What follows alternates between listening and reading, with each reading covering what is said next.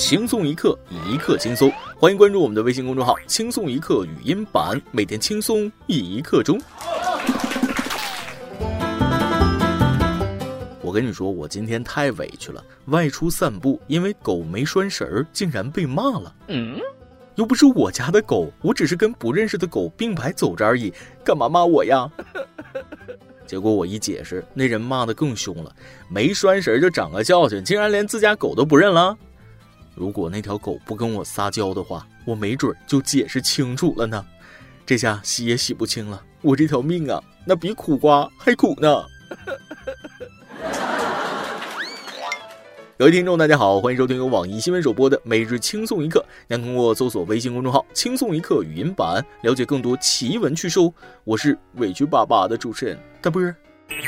最近大家都在关注高考啊，一群不参加高考的人比在考场里的考生都紧张。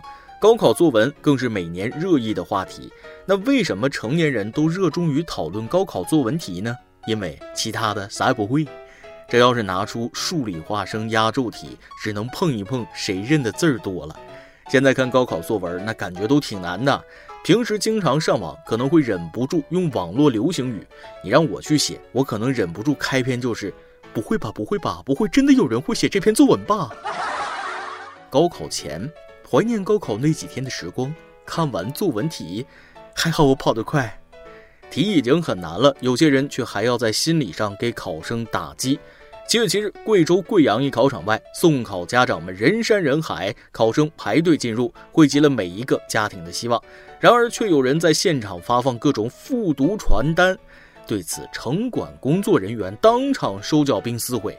工作人员说了：“人家考试都希望高中，还没开考你就希望人家复读，那不撕毁都不行啊！”这过分了吧？才第一场，真要发也等到考完最后一门吧。社会各界都在努力给考生营造舒心的考试环境，你咋就使劲拖后腿呢？这就好比在医院手术室门口发墓地广告，说人家迟早用得上，那不挨揍，那等着吃喜糖吗？哼！孩子们，记住这家复读机构负责人啊！等他结婚的时候呢，送离婚咨询；生病的时候呢，送殡仪馆 VIP 套餐。不这么做，他就不知道啥叫感同身受。开个小玩笑啊！高考这两天，大家都在排除万难，就为了这一重要时刻。七月七日，安徽宿州高考第一天，砀山县一名考生在高考前一天突发阑尾炎，做了手术，行走比较困难。几名民警用担架将他一路从门口抬进了四楼考场。据砀山县公安局民警王警官称，该名考生行走困难，但是坐着基本没有问题，可能因为紧张，说话比较少。进入考场后，抱拳对民警表示感谢。考生说了：“我得病了，我不考了还不行吗？”警察说了：“不行，抬担架送你也得给我考。”先是最惨的考生，后是最幸运的考生。说是最有排面的考生不为过吧？若干年后酒桌上，当年高考我是被警察抬进考场的。真正的猛士敢于直面手术和高考，希望他不负众望，考个好成绩。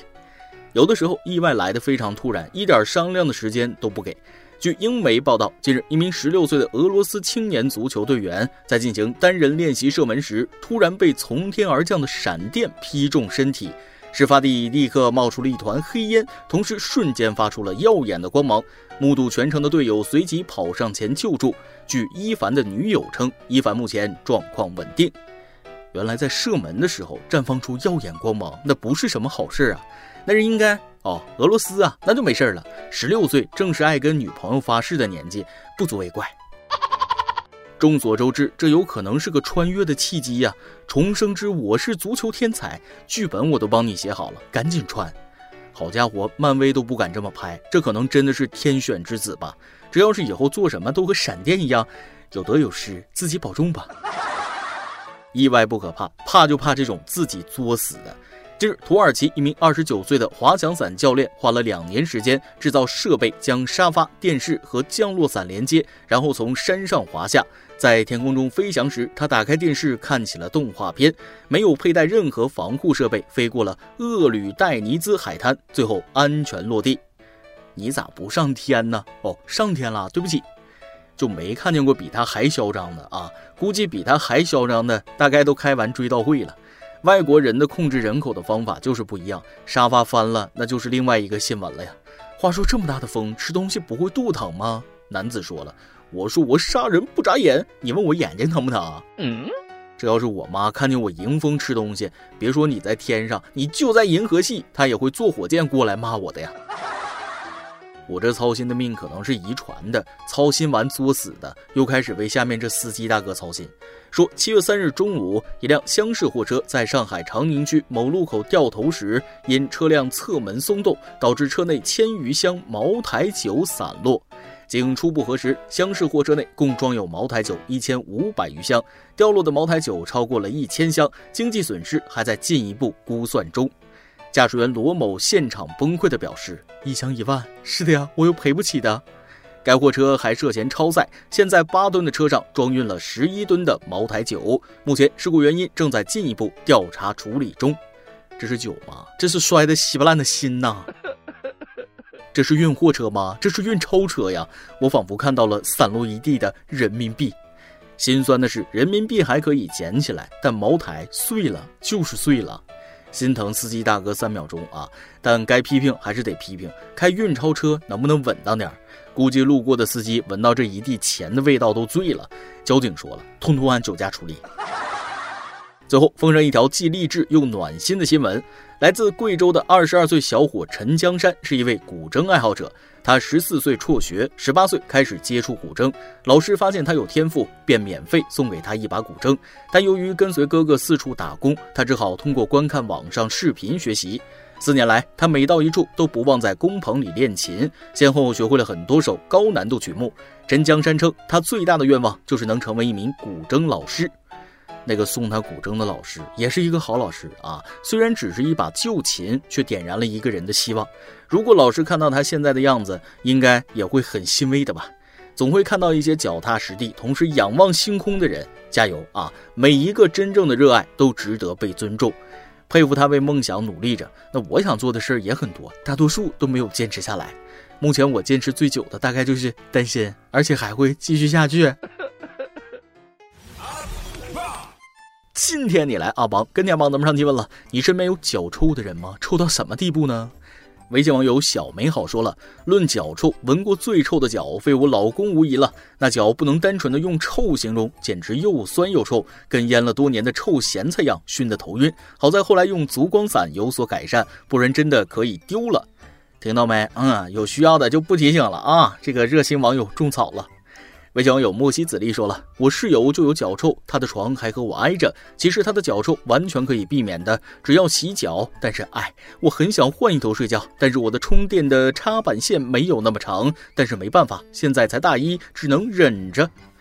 看把孩子委屈的啊！这样的舍友往往有一个特点：离开了，可能你觉得他从未离开；没回来的时候，你知道他就要回来。大概迷迷糊糊的时候，就离给你送走不远了。”每日一问：你有什么为之付诸努力的梦想吗？完成或者未完成，都请留言聊聊呗。再来一段。大伯弟弟的女朋友叫朱静。有一天，弟弟带着女朋友回家，对我妈说了：“啊，妈，那个朱静来了。”我妈炒着菜，一脸的不耐烦。那你说，你朱静来了，你把她赶出去啊？所以在之后的日子里。每每想到弟弟和他女朋友分手，白天倒还好，一到晚上呀，就抑制不住自己感情啊，躲在被子里那是偷偷的笑出声来。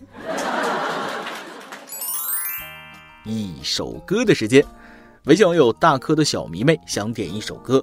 亲爱的大波和轻松一刻才华横溢的小编们，你们好，我是你们忠实的粉丝。你们的节目陪我读完了博士，是我这么多年来做实验最好的陪伴。我和我家那位都是科研工作者，我们的中美异国恋已经持续七年了。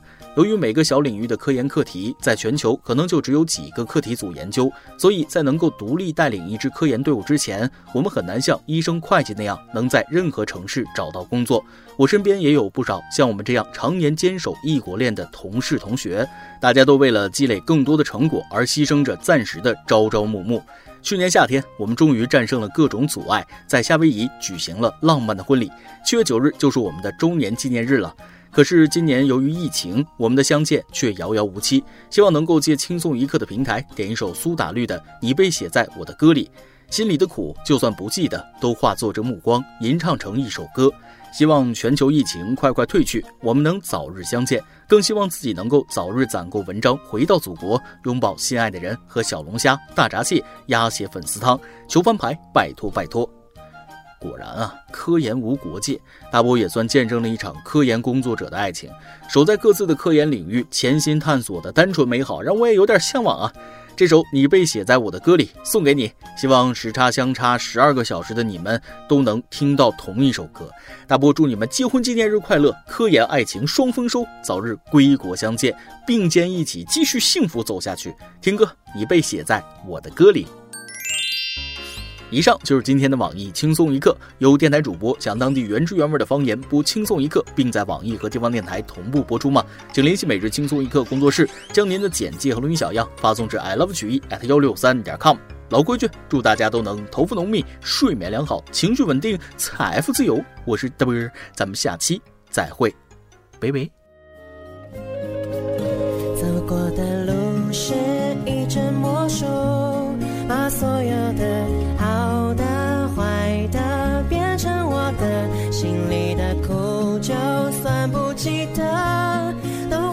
着目光，吟唱成一首歌。而你像流进诗里的草草水声，敲进我心门，拥抱了所有的恨，滋养了干涸，相信我能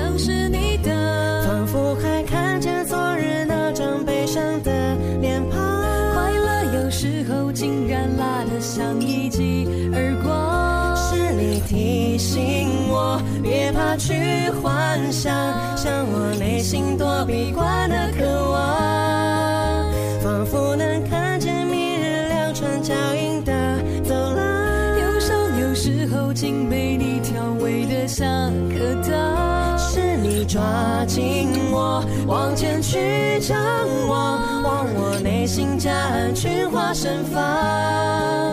我被写在你的眼睛里眨呀。